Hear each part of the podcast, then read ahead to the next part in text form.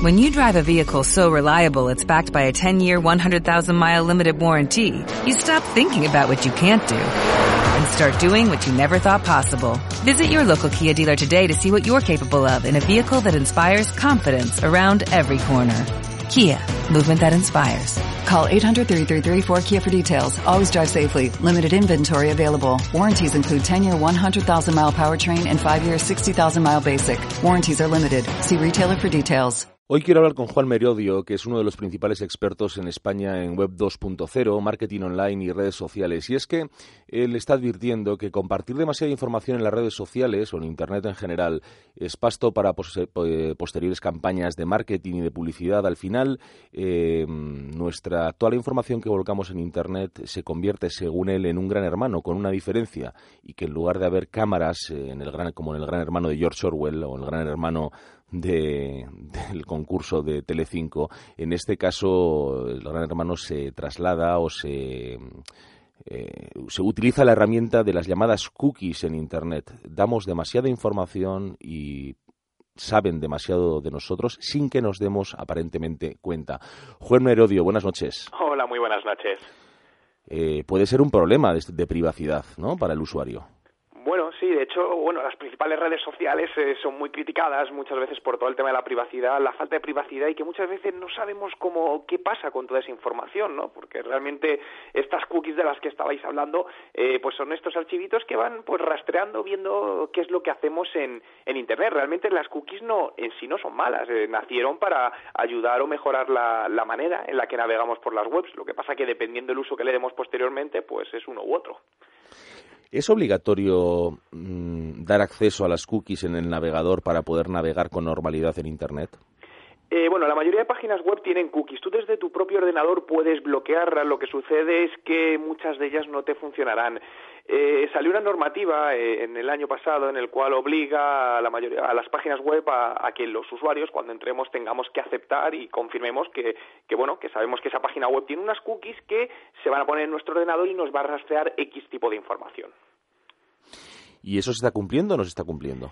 Pues la verdad es que no, muy poquito. Poco a poco se va viendo cómo algunas webs van eh, incluyendo este, este aviso a la entrada, pero de momento son muy pocas las que, las que lo tienen. Yo me he sorprendido en algunas redes sociales, eh, bueno, no en todas, pero en algunas de las que estoy, en que de repente me sugieren gente que me acabo dando cuenta que están relacionadas eh, clarísimamente con la actividad del correo electrónico que yo tengo registrado en esa web. Al final eh, nos cogen información por todos lados. Cuando estás consultando tu correo electrónico, pues hay un sistema, por ejemplo, que lee la información de tus correos electrónicos y en base a ello te sugiere, por ejemplo, publicidad justo al lado de, la derecha, ¿no? Al final es pues como una manera de hacer eh, patrones de comportamiento o identificar eh, qué nos gusta o qué nos deja de gustar, bueno, pues para que desde el punto de vista de marketing de las empresas, pues podamos llegar mejor a cada uno de los target de clientes. Claro, cuando uno, como es mi caso, eh, se apuntó ya hace años a la famosa lista Robinson para no tener que recibir spam por teléfono, spam por correo, por correo físico, el normal, ¿no? el de toda la vida, eh, y se cree un poco a salvo mm, de estar atosigado por las empresas que, lógicamente, bueno, en su intento de de vender, eh, pues tratan de acercarse lo máximo posible a ti, se da cuenta que en Internet es muy difícil, si no imposible hoy en día, navegar y no sentirse, ya no espiado, sino no sentirse invadido por una cantidad de sugerencias, por una cantidad de publicidad que nos está desbordando por todas partes. Sí, eh, al final es información, pues te metes en cualquier diario y pues encontramos eh, publicidad en formato banner por todos lados. Redes sociales como Facebook, que antes estaban prácticamente libres de, publicidad, pues cada vez están más saturadas. Sí es cierto que hay programas que te bloquean la publicidad, eh, lo puedes instalar en tu ordenador y te bloquean la publicidad y puedes navegar libre de publicidad, ¿no? Lo, que pasa es que la mayoría de las personas no, lo, no, no lo utilizan. Sí, pero yo más que la publicidad quizás me he expresado mal, me refería a eso, eh, cuando ves que realmente eh, lo, que te estás, lo que te están sugiriendo va bastante ligado a tus gustos, a tu pertenencia, a tus amigos, a tus formas de ocio, es decir, te sientes un poco quizás invadido en tu intimidad porque a nadie le importa si tú sueles correr carreras populares o si te gusta el baloncesto o qué sé yo, o si tienes eh, varios amigos en los Estados Unidos, ¿no? Sí, parece que hay alguien realmente que, que, nos está espiando, ¿no? Y muchas veces nos lo hemos preguntado y dices, joder, ¿y cómo pueden saber que a mí me gusta esto, ¿no? Y luego si pones a investigarte un poco, te das cuenta, pues que, por ejemplo, hace dos días, pues estuviste buscando cierto tipo de información y esa información se recaba y a partir de ahí, pues los días posteriores, pues te están apareciendo eh, distintas eh, informaciones o anuncios relacionados con todo ese comportamiento que has estado demostrando en cierto momento en Internet. ¿Nos tenemos que asustar ante esto?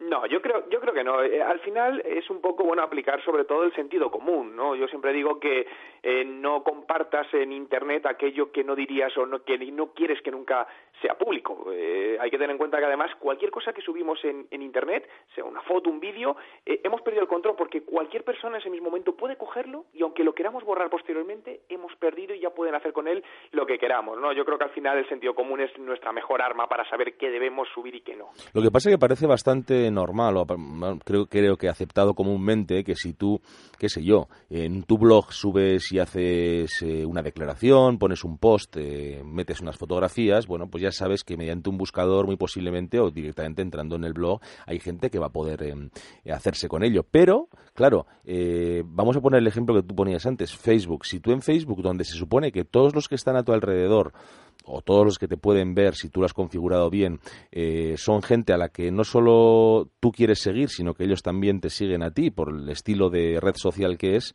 y de repente te ves, eh, mm, digamos, por medio de la empresa de Facebook, invadido por una serie de información, de publicidad que van muy unidas a tus gustos, a tus costumbres, a tus usos diarios, eso ya no es eh, el hecho de que tú cuelgues en Internet de forma abierta y forma libre eh, la información más o menos personal que tú tengas, ¿no?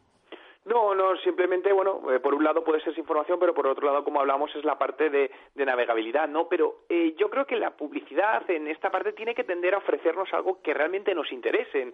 si yo soy amante, por ejemplo, de los libros de literatura y consiguen mandarme información que realmente me aporte eso que, que, me va a gustar no lo voy a percibir como tal y no va a ser no va a ser eh, tan negativo. Ya. El asunto de las cookies eh, quiero decir a ver si me explico bien.